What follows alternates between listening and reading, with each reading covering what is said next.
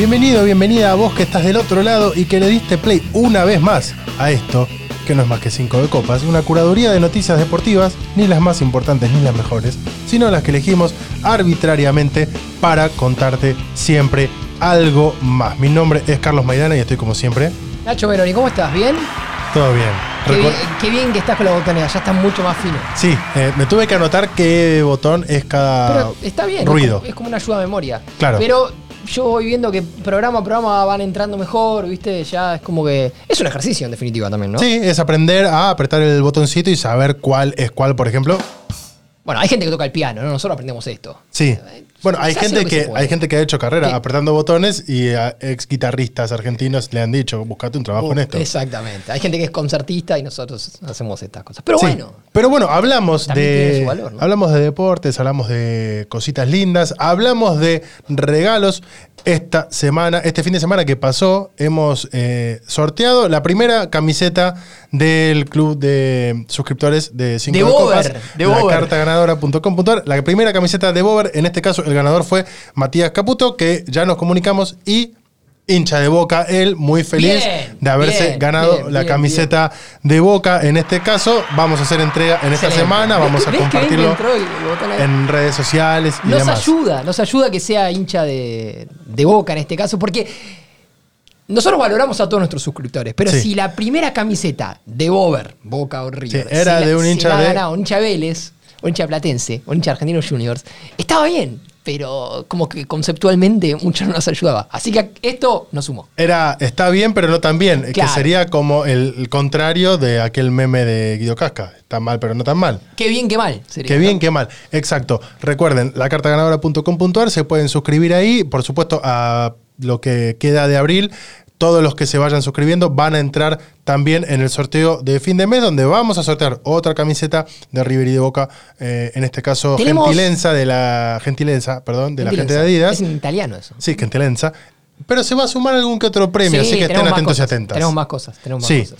Tenemos que hablar De muchas cosas. de muchísimas cosas, pero en primer lugar, para recoger el guante de lo que charlamos la semana pasada y que fue un anuncio de este podcast del Mundial, del mundial Sub-20, en este caso, que se va a realizar en la Argentina. Si bien todavía falta alguna cosita final ahí que FIFA termine de confirmar, el buró de la FIFA, en este ¿Qué caso. son los presidentes, no? Claro, son los seis que presidentes de Infantino cada dice, vamos a hacer esto, y los presidentes dicen, sí, sí. Vamos a hacer esta pantomima. vamos a hacerlo". seis presidentes de las seis confederaciones más el propio Gianni Infantino tienen que terminar de votar.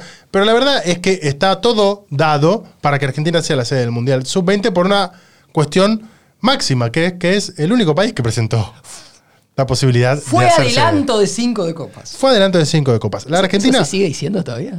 Sí, fue primicia. Fue primicia. Eh, falta la placa roja Por en este caso. Eh, Hay gente que se pelea en redes sociales después. No, yo lo dije primero. Sí, por Dios. No, Basta. no- no- no le importa a nadie, maestro. No le importa a nadie.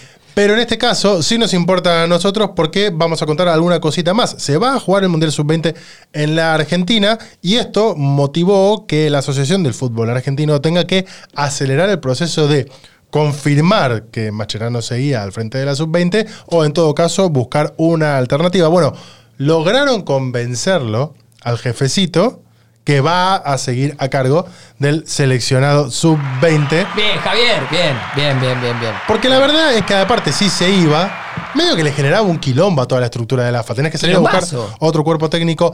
Estaba la alternativa de que en tal caso se hiciera cargo del sub-20 Pablo Aymar, que es el actual entrenador del sub-17 O el propio Lionel Scaloni. o el propio Leonel Scaloni. Pablo Aymar, que es el entrenador del sub-17, pero que no viajó al Sudamericano 2017 para poder bien. estar en todos los eh, eventos que rondaban a los dos partidos amistosos de la selección argentina que jugó ante Panamá y Curazao, la premiación en Conmebol y demás. Por lo cual, el que está con el sudamericano sub-17 en este caso es Diego Placente. Bueno, hubiese generado realmente un lío si Mascherano no confirmaba su continuidad. Sudamericano Sub-17, que es clasificatorio al Mundial Sub-17. de Perú, que no se va a jugar en Perú. Porque la FIFA está como con esta cosa de, che, ¿sabes que si no me cierra, te saco la sede? Y le sacó la sede al Mundial Sub-20 y le sacó la sede a Perú también. Y en ese momento, a mí lo primero que se me vino a la cabeza era Chiquitapia apareciendo así, como diciendo, "Eh, yo estoy, Hazlo, chiqui. hazlo, Chiqui. Claro, porque le sacaron la sede a Indonesia y apareció Argentina y dijo, ¿sabes qué? En Acá cuatro estoy. minutos la tengo lista. Sí, por supuesto. Y, a- y si ya podés organizar un Mundial Sub-20, te puedo organizar un Sub-17 Un también. 17 lo hacemos en el predio de la AFA. El predio de la AFA que ahora se llama Lionel Andrés El- Messi. que, que seguirá siendo el predio que la AFA posee en Ezeiza, pero en este caso el predio Lionel Andrés Messi que la AFA posee en Ezeiza. Porque de hecho. Cada vez es más largo. Sí, durante todo el tiempo que el predio que la AFA posee en Ezeiza se llamaba Julio Humberto Grondona, nadie le decía el Nadie predio. decía. Salvo Cherkis Vialo. En el Grondona. Sí, que es el La único que selección se está- juntó en el Grondona. El único que está dolido. Lo que tenemos que decir entonces es que el Mundial Sub-20 se va a estar jugando a partir del 20 de mayo en nuestro país. Que las sedes ¿Cuáles para, son las sedes? para este Mundial, si bien todavía no están definidas, porque por supuesto se tienen que terminar de definir otras tantas cosas primero, eh, son varios estadios de los tradicionales, pero no tanto, si se quiere. Porque, por ejemplo, no aparece el estadio de River Plate entre las sedes para organizar este Que Mundial. en un principio se decía que sí, que iba a ser Sí. una de las propuestas, finalmente no, no pasó el corte. Claro, pero No ahora te voy, a, quedó. te voy a explicar qué es lo que debería pasar para que una eventual final, por ejemplo, se jugara en el estadio de River. Dígalo. Los estadios que aparecen como opciones son el estadio Mario Alberto Kempes, esto es en Córdoba, el estadio Malvinas Argentinas en Mendoza, el estadio único Madre de Ciudades en Santiago del Estero, donde Argentina jugó ante Curazao, el estadio único Diego Armando Maradona de La Plata, por si algunos no se acuerdan, el estadio único se llama Diego Armando Maradona. El tercer estadio en el mundo que se llama Sí. Diego Armando Maradona, después de, Del de Argentinos Juniors. Juniors y el de Nápoles. Y el de ¿no? Nápoles, por supuesto.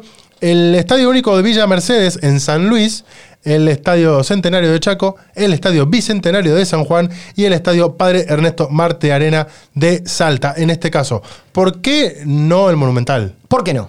Porque por reglamentación FIFA, en este caso, los estadios en donde se juegue el Mundial Sub-20 no se tiene que estar disputando otra competencia en ese momento, por caso la Liga Argentina. Exactamente. Si la selección argentina llegara a la final, supongamos, o si la AFA decidiera que la final se haga en el Estadio Monumental, que no por una cuestión porteñocentrista en este caso, sino porque es el estadio con más capacidad de todo Sudamérica, Y más aún. sí, y más aún ante una. Eventualidad de una selección argentina Es el más sub-20 llegando a una y es, final. obviamente es el que más capacidad tiene.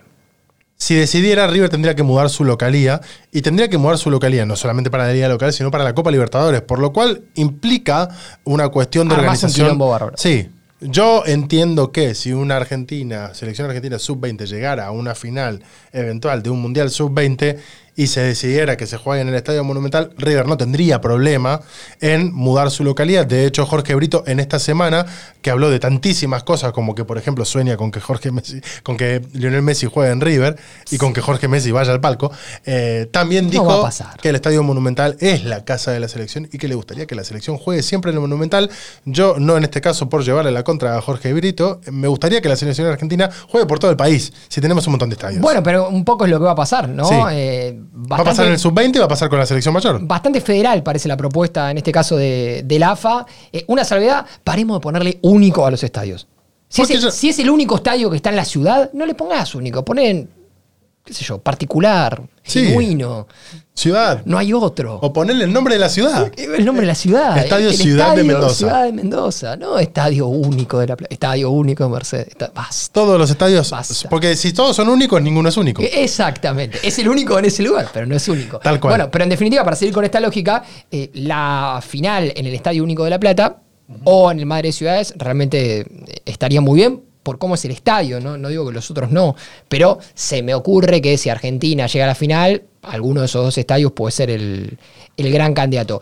En definitiva, eh, la Argentina aprovecha una situación que nosotros habíamos descrito acá, eh, en, en algún punto conflictiva, y le da una solución rápida a la FIFA. Sí, A, lo- porque. a los dos días ya se sabía que Argentina tenía la capacidad de organizar el mundial entero y manteniendo los tiempos, que Sí. eso es lo más importante, por lo menos para FIFA. Porque además tampoco son muchos los países que pueden ser candidatos para organizar un mundial. En principio tendría que haber sido alguno que no fuera el resto de los otros 23 países que no eran Indonesia. Porque no podía organizarlo un país que ya estuviera clasificado. Claro. Porque te, te armaba un lío bárbaro de, y bueno, ¿y ahora quién clasifica en el lugar que yo ya Que tenía? deja Indonesia, claro. Claro. Eh, Dicho sea de paso, tristísima la imagen de los jugadores sub-20 de Indonesia cuando se enteran No, no, me que les el quitan. porque, Me partió el alma. por supuesto, Indonesia no estaba clasificado al mundial, estaba clasificado por la localía. De tal manera, Argentina no había clasificado al mundial sub-20, ahora clasifica por ser la selección local. Y a partir de esto se empiezan a dar otras situaciones que son las que brevemente queremos contar. Porque si bien en el sudamericano la selección argentina no mostró su mejor versión, tampoco contó con todos los jugadores que posiblemente Javier Mascherano pudiese haber eh, convocado para ese sudamericano sub-20, que es la gran masa de jugadores sub-20 que juegan en Europa, a los que hemos llamado en algún momento europibes. Los europibes. Claro, que tampoco está asegurado que vayan a estar este Mundial No. sub-20. No, no, no, no. Porque hay que repetir una cuestión que tiene que ver con los criterios que establece la FIFA para la cesión de los jugadores. La única obligatoriedad que tienen los clubes de todo el mundo de ceder jugadores es para todas las competencias relacionadas al Mundial de Mayores. Esto es, al propio Mundial que se juega cada cuatro años y a las eliminatorias de cada uno de los países. Exacto. Para el resto de las competencias, FIFA siempre va adoptando criterios según lo que vaya surgiendo eh, en la coyuntura. Por caso, la Copa América pasada, eh, la FIFA fue la que determinó la obligatoriedad de cesión de los, de los clubes a los jugadores, por más que no estaban. Porque en ese caso la discusión se daba en otro ámbito, que era que los clubes, en este caso los europeos, no querían ceder a los jugadores para que vengan a jugar a Sudamérica en medio de un brote de COVID. Sí, a ver, hay que contar algo. Eh, los clubes europeos nunca quieren ceder a los jugadores. Esto es una realidad y pasa hace muchísimo tiempo y excede al COVID. ¿Sí? No los quieren ceder tampoco a las selecciones europeas. A ningún lado, no los quieren ceder. Porque le ponen una Le torta de pagan el plata. sueldo y porque muchas veces pasa lo que nosotros contamos acá que pasó con Richarlison después de ir al Mundial, que es que volvió lesionado del Mundial, se volvió a lesionar, es una temporada horrible y bueno, a, a Antonio le mostraron la Después te pasan también las, las siguientes. Benfica mandó a, a Enzo Fernández al Mundial, volvió y se hizo Y de de- 120 millones y de después euros. lo vendió por un vagón de plata. Ahora, también es cierto que la FIFA va cambiando los criterios. Por caso, cuando Argentina jugó en 2017 el Mundial en Corea del Sur, era obligatorio ser a los jugadores. Por eso Ezequiel Palacios pudo jugar ese Mundial y no había estado en el Sudamericano que se jugó en Ecuador unos meses antes. A Argentina le costó muchísimo clasificar en el eh, Sudamericano. De hecho, lo que terminó pasando fue que se benefició de un empate entre Colombia y Brasil para poder meterse en el último lugar en el Mundial.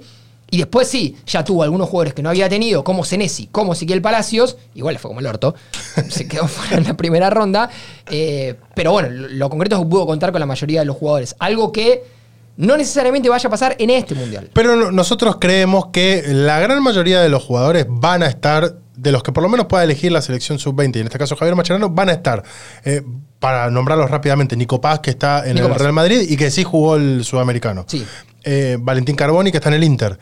Los dos Carboni. Los dos Carboni, sí. Eh, Luca Romero, que está en la Lazio, como para seguir mencionando algunos de los sub-20 en este caso. Y yo creo que la gran dicotomía se va a terminar dando con Lo los que posiblemente lo de, sean. Lo de Romero vamos a ponerlo ¿eh? ahí en- Bueno, entre, Pero yo creo que la, dicotomía se va a terminar dando entre los dos nombres más rutilantes que pueden llegar a ser los de Matías Souleo en Juventus y el- la figura que hoy puede tener un potencial selección sub-20, que es Alejandro Garnacho en el Manchester United. Y yo creo que en este caso tiene que ver con la gran posibilidad que tienen tanto Juventus como Manchester United por estar en competencia de aspirar a una final de Europa League. La Europa League, la final, la va a tener el 31 de mayo en Budapest, mismo momento en el que se va a estar disputando el Mundial Sub-20 en la Argentina. Manchester United tiene que jugar su partido de cuartos de final contra el Sevilla y Juventus lo tiene que estar jugando, en este caso ya te lo voy a confirmar, por la misma llave. Exacto. Digamos, los partidos de semifinales serían entre el 11 y el 18 de mayo. Digo, si Manchester United avanzara a semifinal y Juventus, por caso, también avanzara en su llave Juventus va con Sporting Lisboa. con Sporting de Lisboa de Portugal. Muchas gracias. Si jugaran ambos la semifinal, lo que vamos a tener es que alguno de los dos va a quedar afuera el 18 de mayo, dos días antes de que empiece el Mundial. Por lo cual, sea Juventus con Soblé o Garnacho con el United, podría no tener ninguna, ningún reparo en ceder al jugador por términos de competencia. Lo cual, lo cual no confirma que lo vayan a hacer. Claro. Porque no tienen ganas de hacerlo. Por caso, Manchester United sigue en la FA Cup, que también va a tener la final en la tercera semana de mayo, por lo cual también podría querer seguir contando con Alejandro Garnacho, incluso no jugando una final de Europa League. Y que podría ser contra el Manchester, Manchester City. City, Podría lo- ser la final del torneo más añejo del mundo. El ¿Querías torneo más añejo? viejo del mundo, quería decir añejo, con el clásico de Manchester. Por supuesto. ¿Qué es lo que va a terciar en ese momento? ¿Qué es lo que va a La decisión de los propios jugadores, lo cual yo quiero hacer la salvedad. Digo, posiblemente Alejandro Garnacho tenga muchas ganas de jugar el Mundial Sub-20 con la Argentina. Y aunque tenga muchas ganas de jugar el Mundial Sub-20 con la Argentina, el Manchester United igualmente no lo deje. Por lo cual lo que quiero hacer en este caso, la salvedad es no le caigamos con todo al pibe, porque aparte, en el caso de Garnacho, que no es lo que pasa con Suele, se está dando algo muy particular. Esa negociación personal que va a tener que hacer él con Eric Ten Hag y con los dueños del Manchester United, la va a hacer al mismo momento que está en negociaciones por renovar su contrato. Por lo cual, los dos van a tener argumentos de un lado y del otro para decir, yo quiero ir, yo no quiero que te vayas. Sí, y además el jugador, llámese como se llame, siempre está en la posición más complicada a la hora de negociar. Recordemos que cuando Leo Messi quiso ir a los Juegos Olímpicos de Beijing, el que tuvo que interceder para que Barcelona lo libere fue el mismísimo Pep Guardiola. Messi fue, se plantó con, creo que era Laporta, el presidente en ese momento, con el que está tiroteado ahora, y le dijo, mira, yo quiero ir a los Juegos Olímpicos. No, vos no te vas a ningún lado. Le dijo, ¿cómo te vas? Claro. No, no te vas a ningún lado. Yo quiero ir. No te vas a ningún lado. No te vas a ningún lado. Barcelona se puso firme y el que tuvo que, que meterse en el medio fue Guardiola y decirle, che, mirá, dejémoslo al pibe ir. Claro. Dejémoslo, el pibe la rompe. Sí. Dejémoslo ir, tengámoslo contento y esto nos va a, a traer beneficios a futuro. Así las cosas, hay que estar atentos y atentas. Las próximas semanas se van a terminar de definir estas cuestiones, lo cual también va a hacer que empiecen a armarse las listas de cada una de las Te voy a selecciones. decir dos cosas. La Sí. primera, Chiquitapia Masterclass. Sí, por supuesto. Quedarse con este mundial, para mí, para mí, Carlos Maidana, soy, eh, estoy en, en condiciones de decirte que para mí es una de las tres movidas más importantes que hizo la AFA en los últimos años largos, con el blindaje a Leo Messi, aquel partido contra Paraguay, cancha de Argentinos Juniors, y el descubrimiento de Garnacho. Esta sería como la tercera. ahí está. A organizar un. Mundial Sub-20. Quedarse con este mundial, no Sí. organizarlo. Quedarse, porque Argentina ya organizó un mundial. Sí, del Sub-20 2001. que lo ganó en cancha de Vélez. Sí. Pero quedarse con este en este momento, con. Cuando no habías clasificado. Cuando no habías clasificado, después de ser campeón del mundo de mayores y con la posibilidad que te da para potenciar a grandes jugadores Sí. como Nico Paz, como Soule, como Garnacho y principalmente. para que el gran público argentino los empiece a conocer. Totalmente. Totalmente. Me parece una movida estratégica. Y la otra cosa que te voy a decir es que Argentina es el país que más veces ganó el Mundial Sub-20. Lo hizo seis veces, 79. Con Diego Armando Maradona, mi amigo Juan Simón, a que le mando un gran abrazo. En el 95 en Qatar, en el 97 Con Lionel Scaloni. en Malasia, exactamente. 2001, el mundial que dijimos en la Argentina, cancha de Vélez. 2005 en los Países Bajos, con un Leo Messi Superstar. Y 2007 Con la gran figura de Sergio Kun Agüero. en Canadá con el Cuni. Kun Agüero, rompiéndola. Maxi Morales y uno- una gran cantidad de jugadores. Brasil tiene cinco. Así que está bueno dirimir esta cuestión en un mundial en nuestra casa, así Sí. que bien. ¿Sabes quién, cortito te voy a decir, también Dígalo. está teniendo polémica con las citaciones? El bueno de Mancini, el entrenador de la selección de Italia, que Sí. acaba de convocar con gran éxito al delantero de Tigre, a Retegui, a Mateo Retegui, que fue a sus primeros dos partidos con la selección de Italia, metió dos goles, uno en cada partido, volvió con Tigre, metió un gol y realmente recibió como un buen respaldo del público italiano en general, pero ahora a Mancini le están cuestionando la cuestión de que cita a toda gente que no es italiana. Pero eh, a Mancini lo están matando los exjugadores, los periodistas, los analistas, porque llegó a Mateo Retegui, que juega en Tigre, que no Sí. debe ni saber dónde queda Tigre. No. Porque no tiene nueve. Si repasamos hoy por hoy la actualidad de la Serie A, Sí. El goleador de la Serie A es Víctor Osimen, del Sí. Napoli, es nigeriano. El segundo, con 14 goles, Osimen tiene 21. Con 14 es Lautaro Martínez, es argentino. El eh, tercero es eh, Ademola Lukman, es nigeriano, tiene 13. Seguimos bajando. El cuarto y el quinto, los dos tienen 12. Son Barasteglia y Enzola. Ninguno de los dos es, Es italiano. es italiano. Seguimos bajando. Con 10 tenemos a Rafa Leao, Sí. que es portugués, a Ulash Díaz, que eh, es senegalés, y a Paulo Dybala, que es argentino. Seguimos bajando. Nos encontramos con 9 a Beto, portugués. Y recién ahí aparecen Chino Immobile y Zaccagni, que son los únicos dos goleadores de la Serie A de Italia, italianos entre los 10 primeros. Y están en el puesto 9 y en el puesto 10. En Entonces, este caso, con- van a buscar a, A Retegui. a Rete- Y está bien. Y en este caso, Mancini convocó a la selección de Italia a Matteo Retegui, a los brasileños Rafael Toloy, a Jorginho y a Emerson Palmieri. ¿Qué fue lo que dijo Mancini ante las críticas que tiene que ver con esto que dijiste vos? ¿Alguna vez intentaron hacer una lista de delanteros italianos que puedan ser convocados? Los jugadores no se deben poner mal, deben jugar y anotar goles. Si los hacen y juegan bien, nosotros los convocamos. Hay un ex jugador eh, del Torino y de Fiorentina que lo corrió a Mancini esta semana diciendo, bueno, pero si cita a Mateo Retegui, podría citar a Pinamonti, Sí. el delantero de su azul, Andrea Pinamonti. Pinamonti hizo cuatro goles en la temporada. Mateo. Retegui, Mateo Retegui fue a sus primeros dos partidos con Italia y metió dos goles. Mateo tiene veintipico de goles en 50 partidos en Tigre. Las estadísticas no, ni se comparan. Entonces los están corriendo simplemente por el lugar donde nació Sí. y no pensando en el futuro de la selección. Pero bueno, Para nosotros no es más fácil llamar a un jugador desde la otra parte del mundo. Todas las selecciones lo hacen. Si pagar tenemos la posibilidad de llamar futbolistas que juegan en Italia, estamos contentos.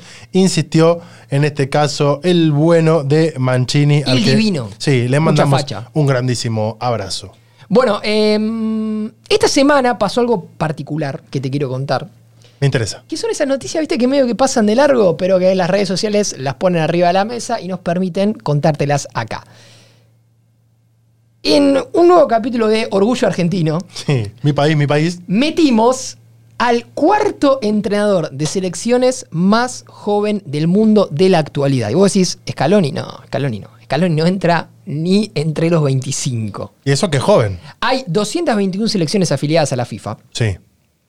Y el cuarto entrenador, hoy por hoy, después de haber asumido esta semana, es argentino. Se llama Félix González Dalmas. El más joven. Tiene 35 años. Es argentino. Emigró de la Argentina a los 13 años. Se fue a vivir con su familia a San Diego, Estados Unidos. Y esta semana asumió nuevamente, porque ya había tenido un primer ciclo, como técnico de la selección de Camboya. Muy bien. ¡Camboya! Lo felicitamos. Repetime el nombre, por favor. Totalmente. Félix González Dalmas. tiene Grande, 35 años. ¿sí? Tiene Ya- mi edad. Ya había tenido un, un primer proceso en la selección de, de Camboya. Le había dejado su lugar a, a la persona con la que trabaja mano a mano, que es Keisuke Honda, el japonés que usaba Fantástico. la número 4 en la selección de Japón, ex Milan, él seguramente lo tenés, pelo teñido. Y ahora volvió, esta semana volvió a asumir. eh, y es el cuarto entrenador más joven del mundo a nivel selecciones de la actualidad. El eh, primero es el técnico de Filipinas, Sí. un marroquí que se llama Baré Rondi, tiene 29 años.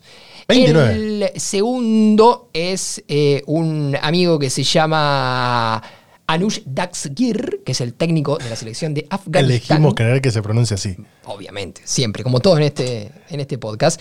Él es afgano y dirige la selección de su país. Y el tercero en ese ranking es el portugués Paulo Duarte, que tiene 33 años y es el técnico de la selección de Togo. ¿Cuántos argentinos tenemos dirigiendo en selecciones? Ese dato te quería comentar porque es bastante interesante. De, de movida, yo te digo el primero, Lionel Scaloni Lionel dirigiendo la Scaloni. selección Bueno, argentina. Lionel Scaloni es uno de los 12 argentinos que hoy por hoy están dirigiendo selecciones. 221 selecciones afiliadas a la FIFA. Sí. Y hay 12 argentinos dirigiendo en estos equipos. El país con más compatriotas en selecciones es Francia, que tiene 16. O sea que Francia está primero. En este caso, Francia está primero y Sí, Argentina está primero está segundo, No, no así, no así. No así en el Eh, Mundial. Exacto. Argentina en este caso está segundo con 12, después viene España y Portugal que tienen 10, Inglaterra con 9, Alemania e Italia con 8. Y si vos en tu casa, o vos acá al lado mío, Sí. porque te veo como medio el meme de la señora, viste, que está haciendo Las cuentas. ¿sí? Decís, ¿cuáles son los 12 argentinos? Vamos a repasarlos, porque es Muy bien. divertido. Lionel Scaloni, Sí, es Argentina. el técnico de la selección argentina. Tenemos a Gustavo Costas en Bolivia. Tenemos al amigo Félix González Dalmas Sí. en la selección de Camboya. Tenemos a Toto Berizo en Chile. Tenemos a Néstor Lorenzo en Colombia. Tenemos a Rodolfo Arruabarrena en la selección de los Emiratos Árabes Unidos. Tenemos a Diego Vázquez en Sí. Honduras. Tenemos a Diego Coca en México. Es verdad. Que no es Pablo Lavallén. No, no, no. Es Diego Coca. Es Diego Coca. Pero si parece la Ballén. Sí, es muy casi la parecido. misma persona. Vamos a ocho. Tenemos a Guillermo Barros Esqueloto en Paraguay. Sí. Tenemos a Marcelo Navelev en la selección de la República Dominicana. Pensó. Tenemos recientemente asumido a Bocha Batista en la selección de Venezuela, después de que le dieron el toque a José Néstor Peckerman. Sí. ¿no? Por algunas cuestiones que no terminamos de entender, pero que no serían muy deportivas. Poco prolijo. Y por último tenemos a Héctor Cooper, Que siempre está en una selección. y siempre es una selección rara, en este caso es Siria. Siria. 12 argentinos. O sea que tenemos en. Pará, y en- dentro de poco puede llegar a estar Marcelo Bielsa en Uruguay. Bueno, ahí tenés el dato. Hoy por hoy en Sudamérica vos tenés a Berizzo en Chile, tenés a Scaloni en Argentina, tenés A Guillermo en Paraguay. A Guillermo a Costas, Paraguay y Bolivia. Sí. Tenés a Bocha Batista en Venezuela, tenés a Lorenzo en Colombia. Y hasta hace dos minutos tenías a Gareca en Perú y a Alfaro en Ecuador. Sí, o sea y, que ahora, y ahora podés tener a Bielsa En Uruguay. eh, en Uruguay. ya que Brasil está buscando técnicos, si quieren le prestamos uno para Sí. que puedan competir en Copa América y que también puedan ir a competir ¿Monzón? en el Mundial. Estilitano. Ah, bueno. Al- alguno de todos ¿Qué sé esos? ¿no? Alguno de esos. Sí, así que ahí están todos los Mi entrenadores país, mi país, maestro. Sí, muy bien. ¿Me querés contar, por favor, qué pasó con Noel Gallagher? ¿Qué pasó con Noel Gallagher? Eh, lo, que somos, lo que somos Team Gallagher, Sí. eh, Team eh, Hermanos Gallagher, estamos bastante ilusionados porque empieza a haber rumores serios de la vuelta a Oasis. Y no me quiero ilusionar, pero empieza a haber rumores serios de la vuelta a Oasis, lo cual eh, sería muy bueno y podría afectar mucho mi economía porque el día Gol Oasis voy a tener que hacer el viaje. Pero lo que el popular Noel comentó en los últimos días fue cómo festejó el título de la Premier en 2022, el último título que consiguió el Manchester City, el equipo de Guardiola, partido frente al Aston Villa que se había medio complicado. Sí. Si el City no ganaba ese partido, Liverpool le podía arrebatar en la última fecha la Premier. Y lo que parece que terminó pasando, y lo puso en palabras el bueno de Nobel, fue un festejo que se pasó un poco de la raya. Cuando entra el tercer gol, dice Noel, se desata el caos total. Recordemos ese partido lo gana el City con gol de Rodri y dos de Gundogan. Donde estamos sentados, la familia de Rubén Díaz, central del City, está a un par de palcos más arriba. Un par de palcos más arriba. Estoy dando saltos como un idiota, dice Noel, pasando a mi hijo como si fuera el trofeo de la Premier League, todo el mundo lo está levantando, y me doy vuelta y de repente veo al padre de Rubén Díaz corriendo hacia mí. Como para abrazarlo. Enajenado. Absolutamente enajenado. Me da un cabezazo y termino en el piso cubierto de sangre. No. No vi los últimos dos minutos del partido. Este es Noel Gallagher el que dijo esto. ¿eh? Me bajaron en un- eh, a la ambulancia para que me den los puntos de sutura, para que me cosan. Así que tengo puntos en el labio superior y dos ojos morados en este momento. Mientras tanto voy por el pasillo y viene Guardiola corriendo, llorando y nos abrazamos. Y me dice, ¿qué te pasó en la cara? Guardiola le dijo esto a No gana. Gallagher. Y Gallagher, todo hecho mierda por el cabezazo, abrazado con Guardiola, le dice, andate a festejar con tus jugadores. ¿Qué Dale, haces maestro. acá? Claro. Bueno, esta es la, la situación eh, que, que le pasó a- al, al bueno de Noel Gallagher, que dice que el padre de, mm, de Rubén Díaz es un oso. Es grandote. Es grandote. ¿Será como el oso de Cocaine Bear, por ejemplo, la, la- la- la película que se estrenó? No sé. Dice que el padre de Rubén Díaz no tuvo ni una marca. Como es tan grande, le dio un cabezazo, a él casi le arranca los dientes, pero no tuvo ni una marca. Situaciones que se dan en celebraciones exacerbadas. Yo te, te, te puedo contar algo muy breve. Dígalo. Una c- de- celebración que se fue de mambo. ¿Se puede contar? Se puede contar. Vamos a preservar a los i- involucrados. ah, Eh, no sos vos. No, no soy yo. Eh, jugador que le avisa a su entrenador. Eh, Mister, el fin de semana cumplo años. Quiero festejar mi cumpleaños. No vamos a decir si esto pasó acá, en, en Camboya, o No. en la Premier League, no. No, pero un jugador, fin de semana, mister, eh, creo que quiero festejar mi cumpleaños este fin de semana. El entrenador recibió este mensaje como, bueno, motivación, quiero ir a ganar el partido, el equipo está en una situación complicada, el, el sábado jugamos.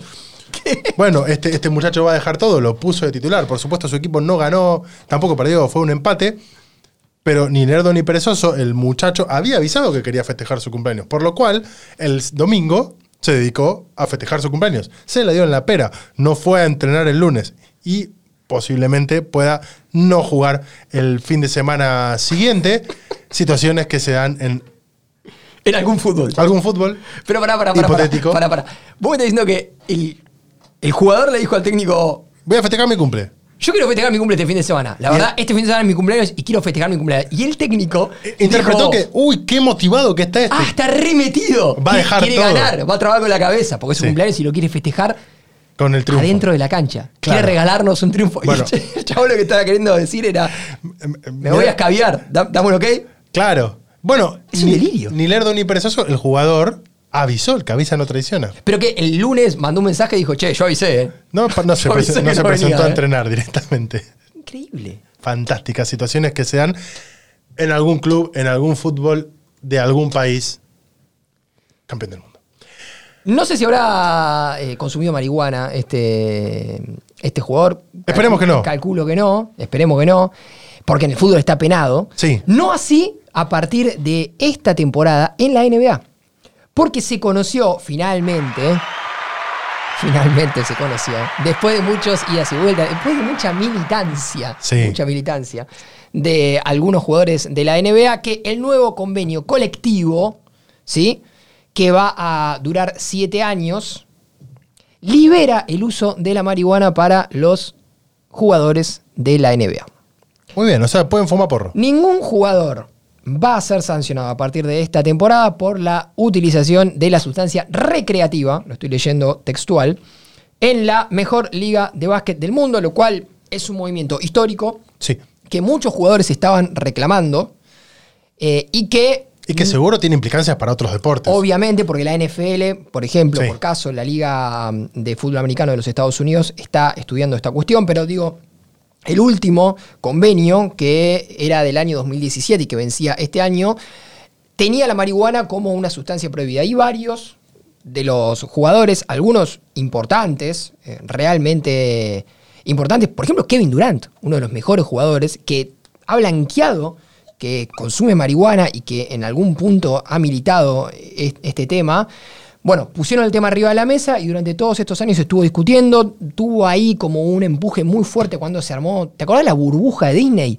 Sí. Cuando la NBA en plena pandemia Fue a se- jugar a Disney. se fue a Orlando y fue a jugar a Disney. Bueno, ahí el, el tema se, se planteó fuerte. Hubo algunos que, que realmente militaron eh, esta cuestión, como por ejemplo J.R. Smith, ¿sí? Eh, y, y finalmente en el nuevo convenio colectivo de trabajo de la NBA no figura la marihuana como sustancia prohibida. Así que si jugás en la NBA y escuchás esto, primero suscribite, ¿no? A la Sí. carta ganada, porque no te cuesta un carajo. Claro. estás ganando. Y después te puedes armar un porro antes de jugar el partido. Sí, Está veo que eh, estás eh, celebrando la situación porque le cuento a toda la audiencia, Nacho vino con una remera de Bob Marley, De Bob Marley, jugando a la sí, pelota. Jugando a la pelota. Que seguramente estaba bajo la influencia de la marihuana en ese momento. Y seguramente hubiese militado Totalmente. a favor del uso del porro. ¿Lo hacía jugar peor? ¿Lo hacía jugar mejor? No sabemos. No sabemos. No lo conocimos. Pero todos dicen de que jugaba bien. Vos me contaste una buena de la NBA, yo te voy a contar una mala de la NBA en este caso porque hay un escándalo. Hubo un escándalo. Una stripper realizó un show privado en un palco durante el partido entre Chicago Bulls y Los Ángeles Lakers. Situación extrañísima. A ver. Pero esto es un capítulo más de tengo guita y hago lo que se me cantan los huevos. Claro, porque no involucra eh, directamente a los clubes y a la franquicia, pero a la vez sí.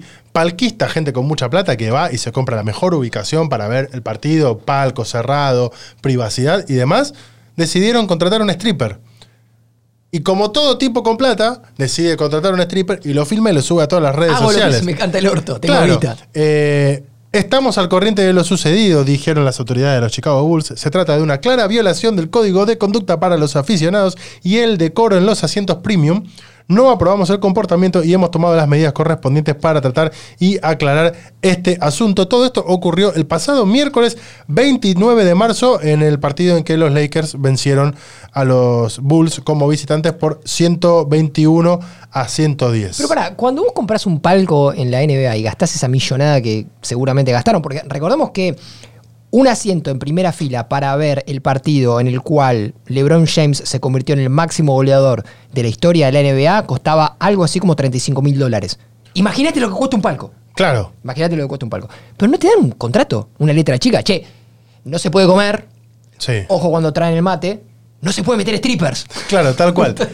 Eh, quienes contrataron a la stripper, que se hace llamar Pretty Rebel, explicaron que no quisieron ofender a nadie, que lo hicieron solamente por diversión en un lugar en el que pagaron. No queríamos joder a nadie. No. Nosotros. Lo cierto es que tras la sesión de twerking, la bailarina aumentó increíblemente la cantidad de seguidores en sus redes sociales y los pedidos de reserva para shows íntimos. Gente con plata haciendo pelotudeces en lugares. Como, como los nuevos dueños de Chelsea. ¿sí? Hemos hablado acá de los nuevos dueños de Chelsea que fueron, después de comprar el, el club por una millonada, a despedir a Thomas Tuchel. Sí, Después de que fueron y le dijeron, che, nuestro equipo ideal es con este esquema. Sí. Y el esquema era 4-4-3. sí. Y Tuchel dijo, pero hay un jugador de más. Claro. Esta, fue, esta charla se dio entre el multimillonario, que es el dueño del Chelsea, y el ex entrenador de Chelsea. Bueno, ahí Tuchel dijo, me parece que esto no casan una, los nuevos dueños, lo echaron a Tuchel, trajeron a Graham Potter, Sí. ex técnico de Brighton, por el que pagaron 20, 20, 20 millones de euros para liberarlo de, de su equipo y traerlo, y salieron al mercado de pases a gastar burradas de guita entre Ellas Enzo los jugadores, trajeron a Enzo Fernández. Bueno, ahora, ¿qué hicieron? Le pegaron un A boleo. 10 días, a 10 días de jugar contra Real Madrid por la Champions, le metieron un boleo en el orto a Graham Potter. Qué Sí. genios. Y están probablemente en las puertas de traer a Julian Nagelsmann, lo cual terminaría armando una triple banda increíble. porque Chelsea echa a Tuchel. Sí, Nagelsmann se suma a Bayern Múnich sí. desde Leipzig y se convierte en el entrenador más caro de la historia porque Bayern Múnich pagó 25 millones de euros para sacar a Nagelsmann de Leipzig. Sí. Y Chelsea, cuando se va Tuchel, suma, como decíamos recién, a Potter. Bueno, ahora, echaron a Nagelsmann de Bayern Múnich y asumió Tuchel. Echaron a Potter ¿De Chelsea? de Chelsea y parece que asume Nagelsmann, ¿entendés? Fantástico, Entonces, es como... una negociación a tres bandas, lo cual sigue marcando que los dueños de Chelsea pueden tener un montón de plata, pueden tener la vida solucionada hasta para sus tataranietos, pero medio que están haciendo una pasantía en esto de, de manejar un, un club multimillonario. Así es. que veremos. Nos tenemos que poner un poco más serios para contar algo que pasó esta semana eh, y que involucra a Boca Juniors y es un, un escándalo real. Eh, Florencia Marco es jefa de prensa del club de- de- del equipo femenino de Boca. Que, Del equipo de la Rivera. Sí, que en esta semana ganó el Superclásico, Sí. eh, la el fin de semana pasado, eh, y acusó a Jorge Martínez, el negro Martínez, ex jugador de Boca, ex jugador de Independiente, ex jugador de River, actual DT del equipo femenino, ante la justicia por eh, abuso sexual. ¿Qué fue lo que hizo Boca cuando se enteró de esta denuncia de abuso sexual? Digamos, Florencia Marcos ya lo había denunciado ante el Departamento de Inclusión e Igualdad eh, del club Sí. la licenciaron a Florencia Marco. Como, ella? Sí, la licenciaron a ella por hacer eh, la denuncia.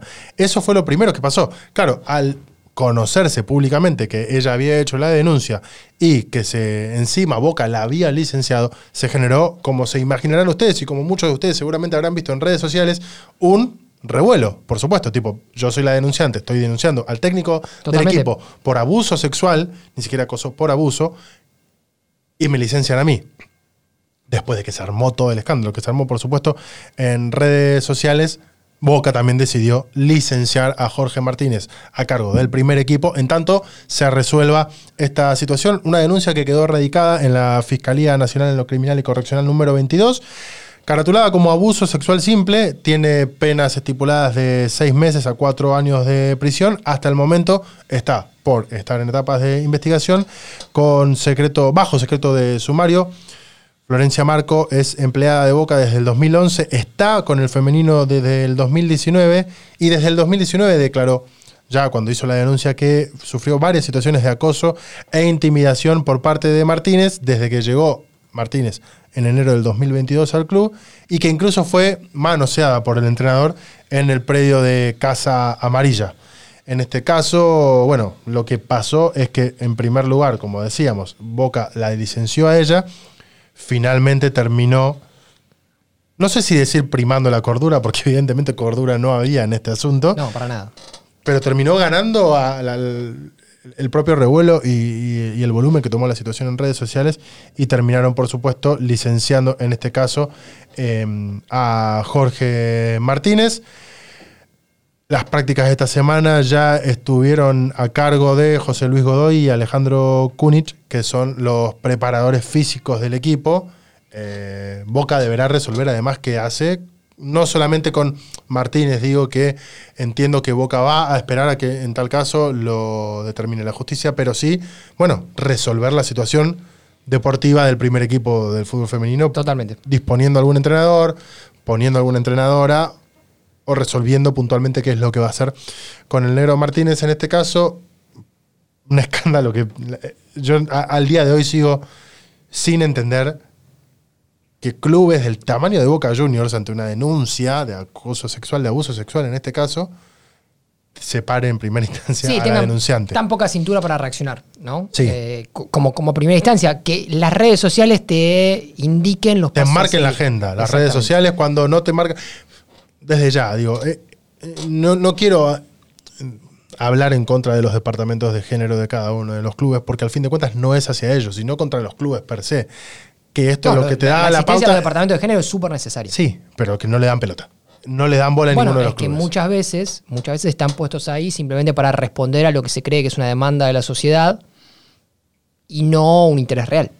Por supuesto, bueno, en este caso quedó bastante marcado ante la situación y la denuncia de Florencia Marco, que denunciándose como víctima de una situación así, se revictimiza, teniendo que ser licenciada, separada, no pudiendo laburar y, y nada más. Ojalá que, que- que- que, bueno, que, pronto se esclarezca, que se resuelva y que, bueno. Bueno, por lo pronto sea- la justicia ya, ya Sí. estará eh, trabajando so- sobre esta cuestión y esperemos que de acá en más, primero que no, no vuelvan a aparecer est- estos casos y que esto no no exista más.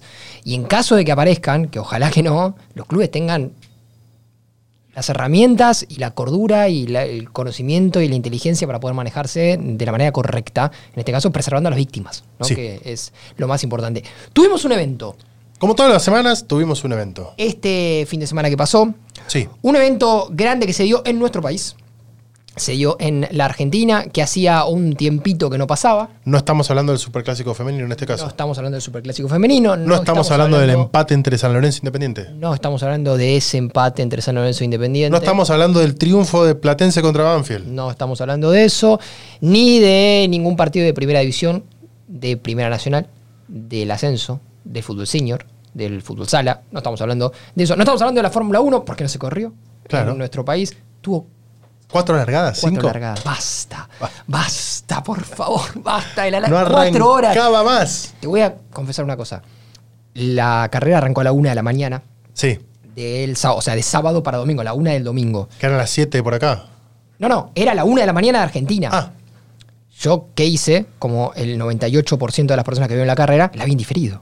por supuesto. Me, me levanté a la mañana, me hice un mate, puse Star Plus y la vi. Cuando pongo, la transmisión entera duraba 4 horas y 20. Tipo, ¿qué pasó acá? ¿Qué pasó acá?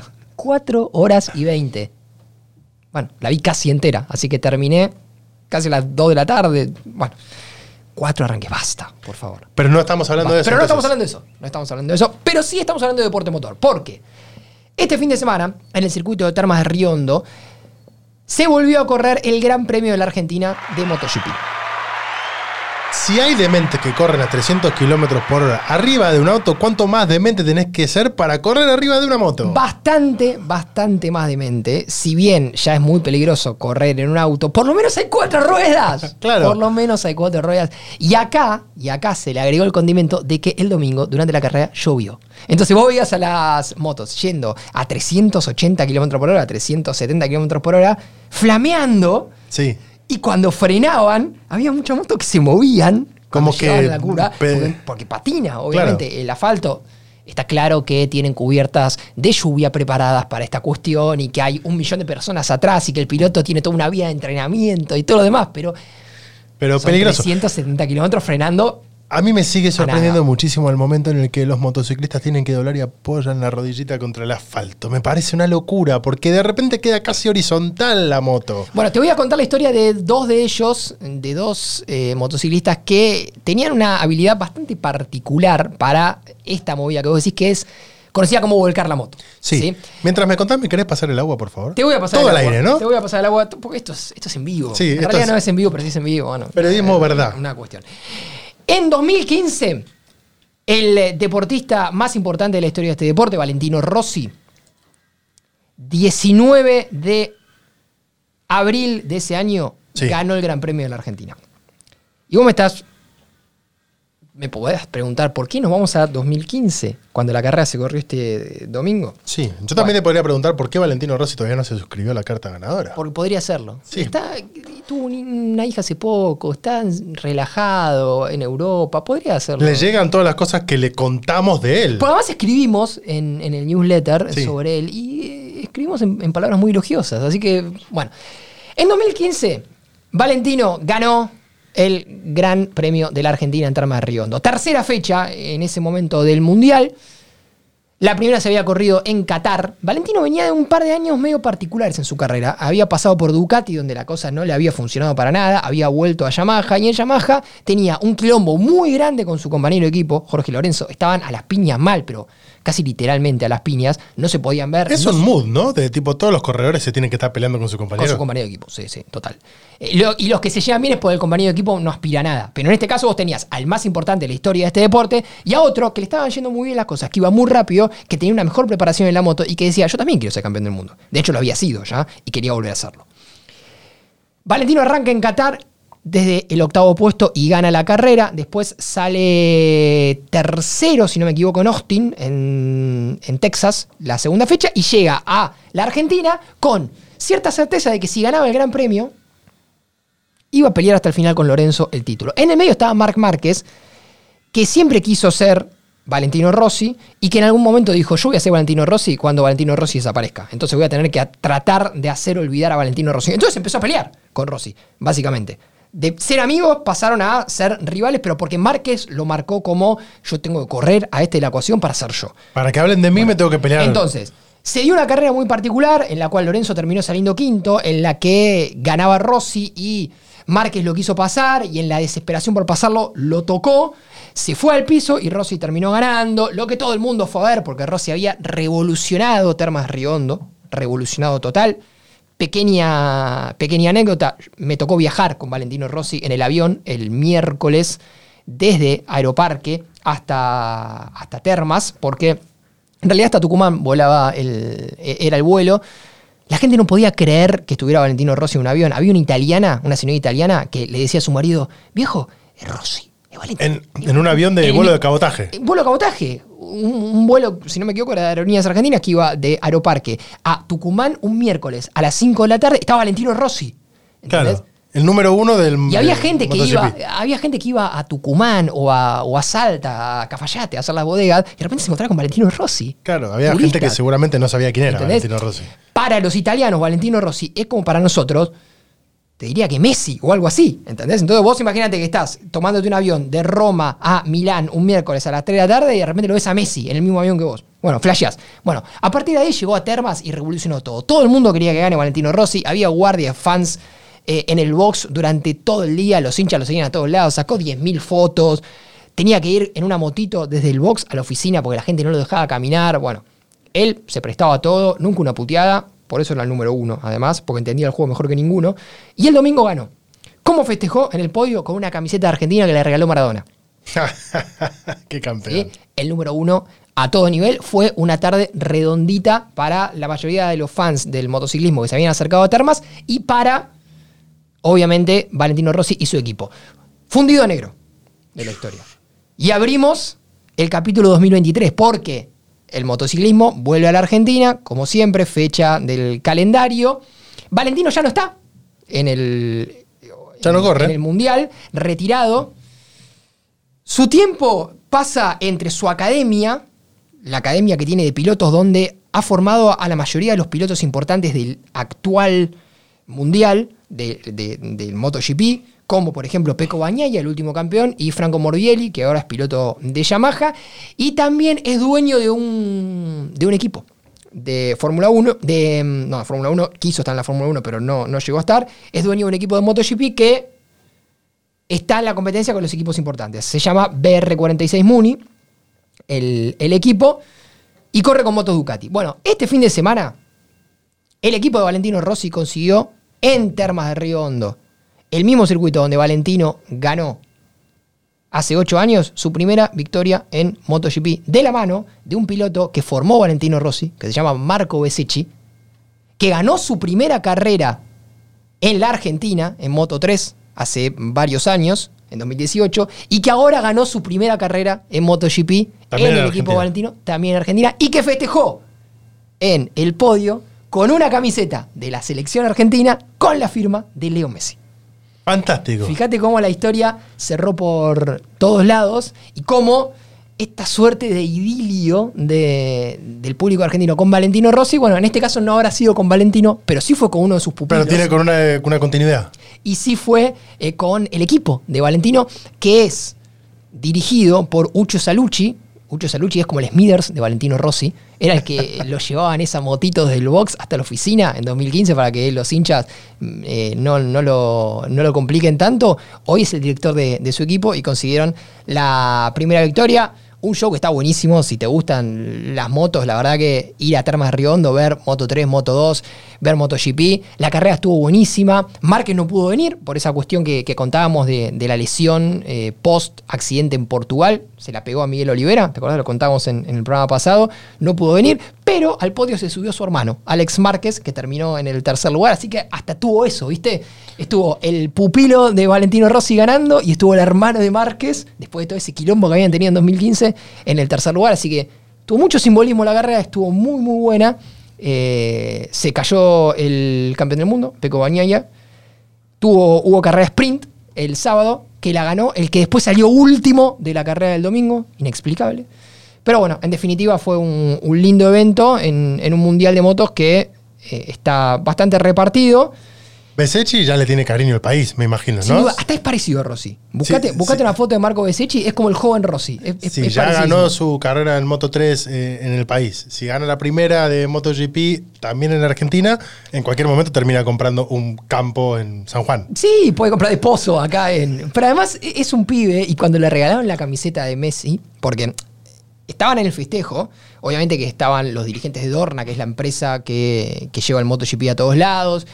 Había algunos políticos argentinos, estaba Gerardo Zamora, el, el gobernador de la provincia, estaba Matías Lamens, el ministro de Turismo y Deporte, que fue el que le entregó a Besechi la copa. Después de que hicieron todo el show del podio, champán, las copas y demás, de repente apareció uno con la camiseta de Messi.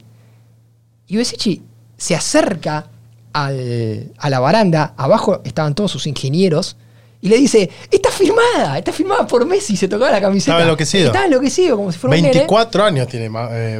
Es un, es un nene. Un pibe que acababa de bajarse de una moto Con una manija y una adrenalina tremenda. en la que corrió a 350, 360, 370 kilómetros por hora. Zamora que se quiso prender en la foto de Santiago del Estero el otro día con la selección argentina sí. y ahora dijo, bueno, ya sí, no, pude en esta, vengo a ver si, si, si en el Y MotoGP sí, maestro, me prendo. Vos que estás del otro lado, www.lacartaganadora.com.ar. eh, Matías Caputo se ganó la camiseta de Boca, porque la eligió la de Boca en este mes. A fin de mes vamos a sortear otra camiseta de Boca o de River, la elección de quien gane, y se van a ir sumando algunos premios más, 300, 600, 1000 o 1500 pesos por mes. Te podés suscribir a nuestro club, vas a recibir un newsletter de cada uno de nosotros dos a la semana, contándote algunas de las cositas que charlamos acá, algunas otras de las que no charlamos acá, pero tenemos ganas de contarte alguna novedad y demás. Te vas a enterar, como siempre, antes que en otro lado, en 5 de copas. La semana que viene tal vez contamos un poquito el trasfondo de la posible vuelta de Messi a Barcelona. La semana que viene vamos a contarte un poquito de ese trasfondo. Seguramente también te terminemos de contar cuáles son las definiciones respecto al Mundial Sub-20. Pero antes de despedirte, quiero hacer una pequeña pausa con vos que estás del otro lado y decirte, la carta de 5 de copas, en este caso, en su programación habitual, ya llegó a su fin. Vos si querés le podés dar ya play a tu otro Podés poner favorito, podés O- poner Dieter Tenhausen, podés los escuchar Ramones. la muy linda versión de Aeropuerto de dos minutos con los fabulosos Cadillacs. Totalmente. Fantástica Buenísimo. versión. Muy bueno escuchar a Vicentico cantando un tema de dos minutos. Obviamente. Maravilloso. ¿Puedes poner algún podcast amigo? Puedes poner algún podcast amigo, hay un montón para recomendar, sobre todo todos los que se hacen aquí en posta. Totalmente. Eh, a quien le agradecemos, le agradecemos por supuesto a Nacho Ugarteche que está en la edición, pero te invitamos también a que te sumes a la charla que vamos a presentar ahora.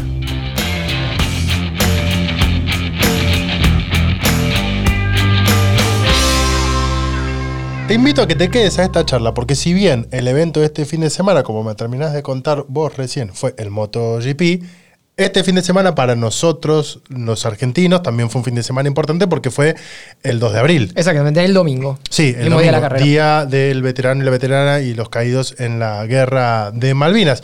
Y como nos gusta vincular todas estas cuestiones con deporte, tenemos un amigo del otro lado, que es Lautaro Androsuk, que justamente escribió el libro Malvinas Fútbol Club para charlar un ratito sobre el libro, sobre las cuestiones aledañas a- al libro y lo que genera ya con varios años de, de editado este libro. Así Qué que, bueno que lo hayas presentado vos porque yo hubiera hecho la de los Simpsons de Lautaro, de solo Lautaro. Ah, ah, hubo, hubo un presidente de un club grande que un día tenía que presentar a un delantero del cual no sabía el apellido y dijo, bueno, le vamos a decir Lucas. No voy a decir Pero no que era tan difícil el apellido. no voy a decir que ese presidente era Moyano. No era tan difícil. ¿Qué No, no, no. ¿Cómo está ¿Cómo, cómo les va? ¿Cómo les va? Bien, ¿Todo ¿cómo bien? estás? Acá charlando entre amigos y, y bueno, hablando justamente de esto que acaba de pasar este fin de semana, que para nosotros, digo para todos los argentinos, de todas las edades y de todas las generaciones sigue siendo algo movilizante, que es cada 2 de abril, cuando nos convoca un aniversario más de la, de la Guerra de Malvinas.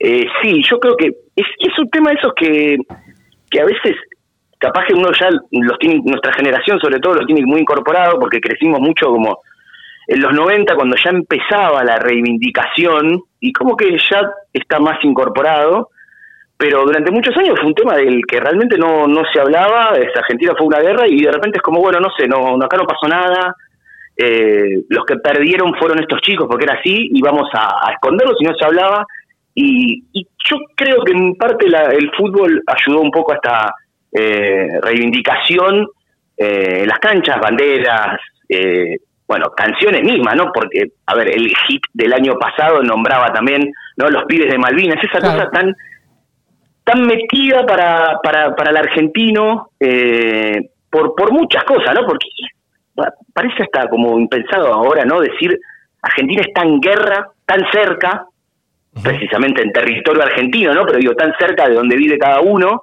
eh, y, y con Inglaterra, ¿no? Es como, pensarlo ahora parece como, como imposible, pero pasó y, nada, bueno, dejó, dejó muchas cosas, ¿no? Y no, y no pasó hace tanto, porque nosotros que somos todos de los treinta y pico, eh, por supuesto no estábamos vivos, ni siquiera habíamos nacido en ese momento, pero eh, eh, en términos de un país, histórico. de un país que tiene No es 200 años, eh, es muy reciente. Y, y por supuesto que tiene esas implicancias de, la, de las que estábamos hablando. Y que el, el- salvoconducto en este caso que encuentra para, si se quiere, una especie de reivindicación o de un eh, primer rescate, tiene que ver con, con el fútbol. Bueno, eh, que, me imagino que es algo de lo que desarrollás ahí en, en Malvina Fútbol Club. Malvina Fútbol Club es justamente el libro que escribió Lautaro sobre eh, cinco eh, jugadores o cinco pibes atravesados por la guerra y por el fútbol, si se quiere. Exactamente, claro. Yo creo que el- la cultura argentina, la historia argentina, desde que el fútbol es el fútbol como lo conocemos acá, siempre de algún a otro punto atraviesa, pasa algo, porque el fútbol es algo que está pasando todo el tiempo. A tal punto, por ejemplo, que en el libro eh, está relatado qué pasó el 2 de abril, por ejemplo, y qué pasaba en Argentina mientras estaba, eh, mientras estaba la guerra. El 2 de abril, por ejemplo, hubo fútbol, fue un viernes, en ese 1982 se jugaba un torneo nacional. No hubo fútbol en Buenos Aires, se había jugado en el interior, pero era por el torneo de primera. Ya ese fin de semana en las canchas argentinas eh, hubo expresiones populares sobre todo, si bien no cosas organizadas, por ejemplo, San Lorenzo, que por aquellos años estaba en la B, jugó con Lanús en cancha de River, se hizo la bandera ese día, exclusivamente por eso, no, no, no había otra, otro motivo por cual hacerlo. En cancha de Huracán, Huracán y Boca empataron 3 a 3 y había una bandera que decía las Malvinas son argentinas y ya se empezaba a tomarlo como lo que se vendía también en ese momento, eh, que era una causa nacional, que uno entiende que sí, que es territorio argentino, pero también obviamente no lo que decimos de la utilización del gobierno de turno, gobierno de facto, para, bueno, probar lo que se dijo muchas veces, ¿no? Esta cosa de un, último intento de, perpetuarse en el poder, eh, que ya lo que decía, en el fútbol argentino se empezaba a ver, el torneo nunca se detuvo en Argentina, eh, tampoco pasó en Inglaterra, lo digo de Argentina por, sobre todo por la cercanía, eh, ahora parece raro, pero uno lee los medios de la época y había temor hasta de gente de, ¿qué pasa si los ingleses vienen para acá? ¿Pasan por Buenos Aires? ¿Va a haber ataques a, a, lo que es la parte argentina del continente americano, digamos, por así decirlo, fuera de las islas. Esas cosas se hablaban, pero el fútbol no se, no se detuvo nunca, en Inglaterra obviamente tampoco, y está también relatado el caso de Ardiles y Villa, dos jugadores argentinos, campeones del mundo, ídolos del Tottenham, solo para poner muy breve en contexto, año 81, un año antes del conflicto de Malvinas, eh, el Tottenham gana la F, la F Cup, gol del 3 a 2 de Ricardo Villa, al día de hoy fue considerado el mejor gol de la historia del estadio de Wembley, así importante, y, y una tradición que tenían en esos años era que los equipos hacían una canción festejando que se llegaba a la final. Bueno, la del año 81 se llamaba Ozzy's Dream, que era el sueño de, de, de de Osvaldo Ardiles. Así que él cantaba una parte eh, de la canción, eran ídolos realmente del equipo, y pero lo sufrieron, ¿no? Porque si bien la gente de su equipo lo bancaba, la del Tottenham, famosa bandera Argentina Keep the Falklands, eh, We Keep Aussie, nos que, Argentina quédate con las Malvinas, ellos obviamente le dicen Falklands, eh, nosotros nos quedamos con Ardiles, obviamente el resto de los equipos los insultaban, ese 2 de abril, en realidad 3, eh, el Tottenham jugaba la semifinal de la FA Cup frente al Leicester y fueron insultados, se cantaba por Inglaterra, lo digo sobre todo porque a veces está esta cosa de que no, el hincha argentino es el irrespetuoso o el que mezcla las cosas. No, no, no, no, no. No es solamente eh, el argentino, no es esta cosa de que solamente nosotros somos así. No, esto también pasó en Inglaterra, a tal punto que Ardiles, que estamos hablando de un ídolo realmente del club, que tuvo un partido de despedida en el año 86 en el que jugó Maradona, se tuvo que ir. Él va al Mundial 82 y después no vuelve durante un año va a préstamo al Paris Saint Germain, otro Paris Saint Germain, no el que ahora silba a Messi, sino un club mucho más pobre. Exactamente, sin jeque. Un club, eh, digamos, de muy poca monta que él realmente lo ha contado en muchas entrevistas, eh, lo sufrió, lo sufrió mucho. Primero por, por estar en un fútbol menor, vamos a lo menos importante que es lo deportivo, y en lo estrictamente, digamos, de su vida cotidiana, los medios lo, lo utilizaron mucho a él como centro de una polémica, ya que él tenía un primo que, si bien él lo contó muchas veces, no tenía relación, eh, ese primo cayó en combate en Malvinas, entonces obviamente el morbo estaba ahí presente del lado de los medios ingleses, sobre todo los más amarillistas, de casi señalándolo a él como un enemigo, eh, en ese momento, que era simplemente una persona que estaba trabajando en ese momento en Inglaterra. Tano, cuando te metes en, las historias de eh, los eh, chicos a los que les tocó ir a Malvinas y que, bueno, su vida estaba atravesada previo a eso por el fútbol, digo, nosotros conocemos la de Omar de Felipe, todos, y, de Felipe ha contado varias veces que, en Malvinas el, el, fútbol le servía como, si se quiere, una zanahoria que se ponía ahí adelante como para mantenerse en el día a día, como para mantener sus sueños vivos y pensar que, bueno, si me toca salir de esta, todavía tengo que seguir jugando al fútbol, ¿no? ¿Qué, qué fuiste, Eso les pasó a muchos. ¿Qué fuiste descubriendo? ahí va la pregunta. ¿Qué fuiste descubriendo en las charlas de cómo funcionaba el fútbol en, como en, el imaginario, digamos, de cada uno de los combatientes, cuando sabían que si salían de ahí había, podía haber un después? Eso, eso fue un tema para muchos casi te diría que fue el puntapié para mí de hacer este libro. Eh, generalmente todo lo que fue eh, la dictadura, la última dictadura militar en Argentina, siempre se demonizó, y por muchos motivos, al fútbol, porque fue utilizado muchísimas veces. Eh, esto, esto también está relatado en el libro, como publicaciones como la revista Goles, que era muy afín a, a la dictadura militar y que bajaba una línea triunfalista y bajaba una línea defendiendo a ese gobierno de facto el fútbol, en el caso particular de estos, de estos ya cinco hombres, eh, fue fundamental. Como, como vos lo decías, eh, ellos tenían como algo para qué volver. Recordemos que eran muy chicos, algunos capaz tenían sus primeros trabajos, otros tuvieron que, se iban y estaban empezando a estudiar una carrera. Fue muy difícil la vuelta, algo que se ha hablado mucho para, para los que los que volvieron volver a reinsertarse eh, en la sociedad. Y ellos tenían esta cosa de yo tengo que volver, tengo que jugar al fútbol.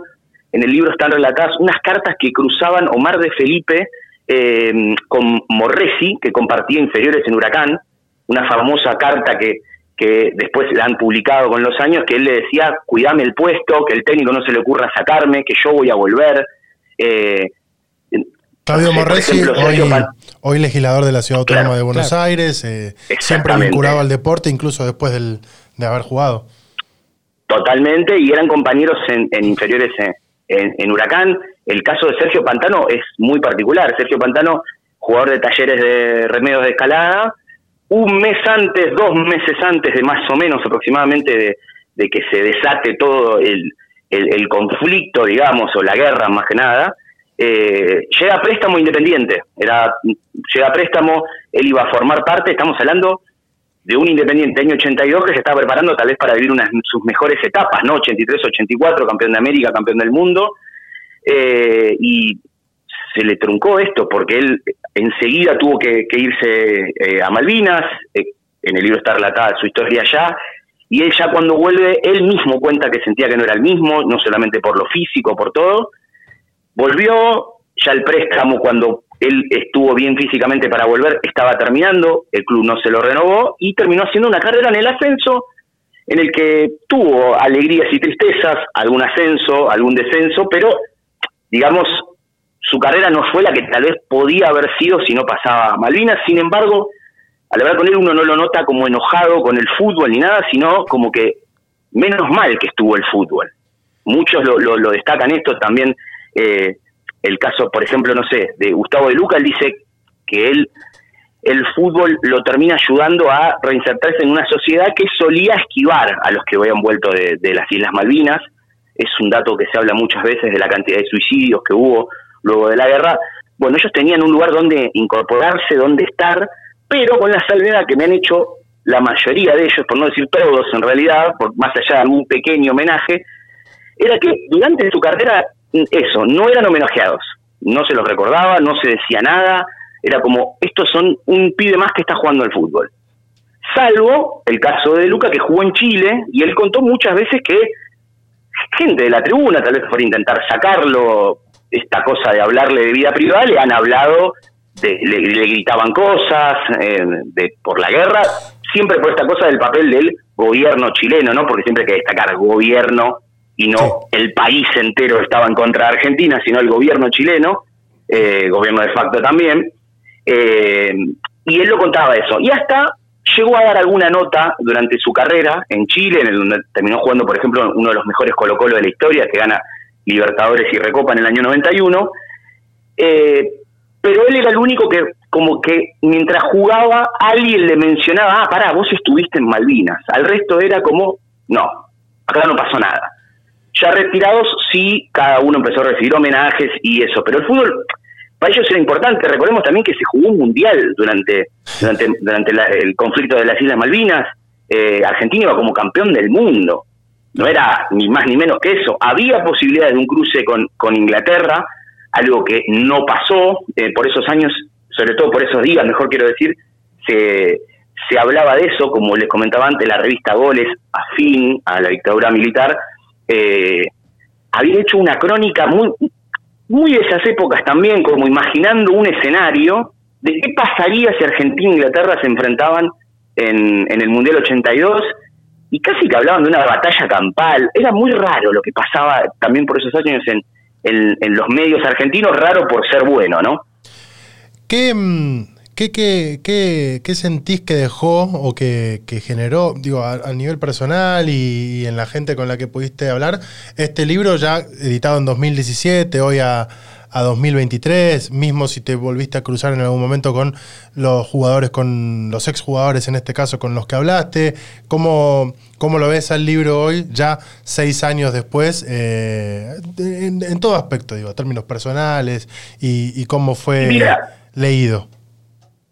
Mira, la verdad que eh, en ese en ese aspecto lo que, por lo menos lo que me quedó muy decente fue que a los dos años más o menos de la salida del libro, aproximadamente en 2019, eh, recibo un, contacto de eh, una persona de un medio en Italia que quería, no sé, quería escribir algo sobre, sobre Malvinas, eh, hablamos, comentó un par de cosas del libro y me había pedido el contacto, le hice el contacto y entrevistó a Omar de Felipe y que él le contaba algo, que me lo había dicho también en su momento, que es que tanto él, por ejemplo, como Gustavo de Luca, que lo nombraba antes, eran los que tal vez menos querían hablar, ellos también, de que, no habían estado, de que habían estado en Malvinas. Así como decía que los medios no hablaban, cuando vuelven, ellos, algunos lo esquivaban también, eh, y que mm, tiempo después empezaron a hacerlo y como que valoraban que esté esto de que se les dé voz también a ellos y que sean ellos lo que cuenten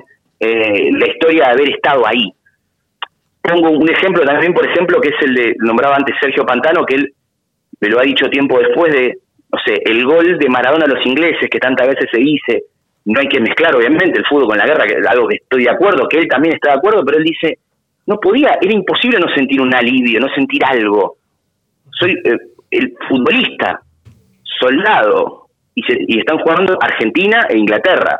¿Cómo, ¿Cómo puedo mentir decir que no me pasa nada? Me decía. Y era eso realmente es movilizador, porque uno a veces desde cierto lugar piensa, no, bueno, no hay que mezclar, son cosas diferentes, que está bien, pero que tampoco uno no va a negar lo que a veces está pasando, ¿no? O lo que a uno le, pasa, sobre todo en ese contexto, ¿no? Ahora es distinto, ¿no? Pero estando tan cerca de lo que había sido eh, eh, la guerra de Malvinas, es como, como importante. Entonces a mí siempre me quedó eso y con el paso de los años también esa valoración de eh, qué bueno que quedó reflejado en algún momento de palabra de ellos lo que, lo que pasó y no solamente contado a través de los medios o de gente que no estuvo.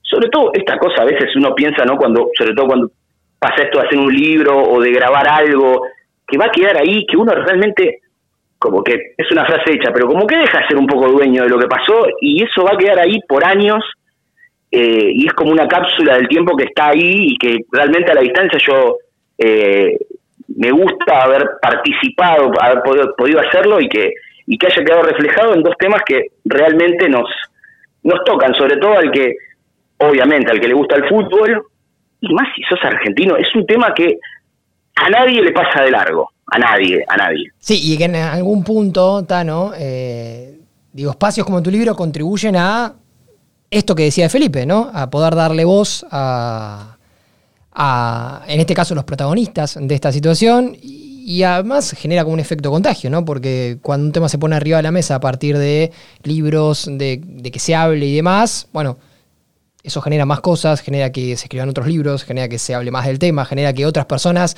como de Felipe en su momento, que tal vez no se animaban tanto a hablar, puedan romper esa barrera y, hacerlo y, bajar algunos mitos alrededor de, ciertos temas. Eh, Malvinas es uno que durante mucho tiempo estuvo como ahí medio eh, corrido de la discusión y hoy hay otros, ¿no? Sí, y evitar esta...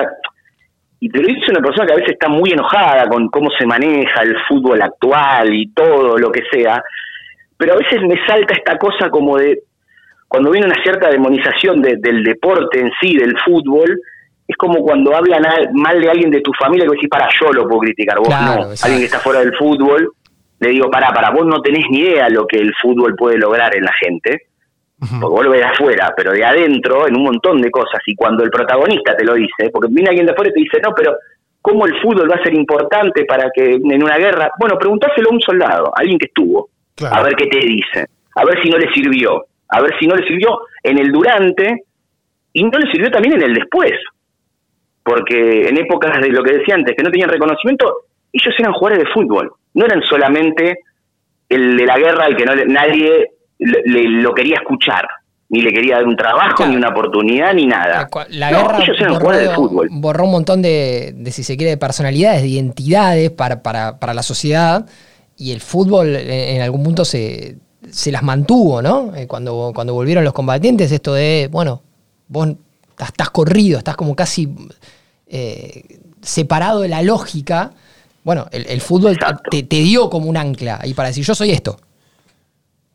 A ver, por poner un, claro, por poner simplemente un ejemplo muy cortito, el debut de Omar de Felipe se da en primera el 3 de abril de, 3 de, abril de 1983. O sea, a un año casi de, de, haberse ido para, para Malvinas, estaba como, por de cierta manera, ha sido reincorporado y estaba jugando ya en primera división.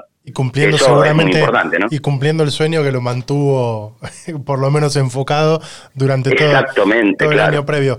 Tano, para, para despedirte y agradecerte este, este ratito y y lo decías vos al principio, durante todo el año pasado hubo una canción que se cantó y se cantó muchísimo, que tiene que ver con el campeonato de fútbol que, ganó la selección argentina, un campeonato de fútbol que involucró mucho a los más chicos también, porque hemos visto festejos de nenes en cumpleaños y demás. Eh, en buena hora que existan estos testimonios, como vos decías recién, para que también un montón de gente se acerque desde el ámbito educativo y demás, los más chicos, y de repente, ah, mira, bueno, los pibes de Malvinas. ¿Quiénes son los pibes de Malvinas? ¿Quiénes son los pibes de Malvinas? Que sea este libro un acercamiento. ¿Dónde lo puede conseguir la gente hoy a Malvinas Fútbol Club? Sigue a la venta en la web de librofutbol.com, también está en lo que es el, para el que está en Buenos Aires, en, la editorial, ahí en Avenida Libertador, a una cuadra de, del Estadio de Obras, cerquita también de, de, River, se puede, se puede conseguir y, y nada, el agradecimiento y obviamente como, como siempre que, que está bueno esto de poder contar historias que estén ligadas al fútbol y que nos den un poco más, que como digo, uno lo critica el fútbol lo voy a seguir haciendo, pero siempre tiene algo más y el que no lo conoce, el que no se mete a buscar estas historias, se está perdiendo algo. Tano, gracias por, esto, por este ratito. Gracias a ustedes. Gracias, Lautaro. Así las cosas, este episodio en particular nos quisimos tomar unos minutitos más para charlar de algo que a vos que estás del otro lado seguramente también te moviliza como a nosotros. ¿Terminamos? Terminamos. Nos vemos el miércoles que viene. No se olviden, lacartaganadora.com.ar. Chau, chau, chau, chau, chau.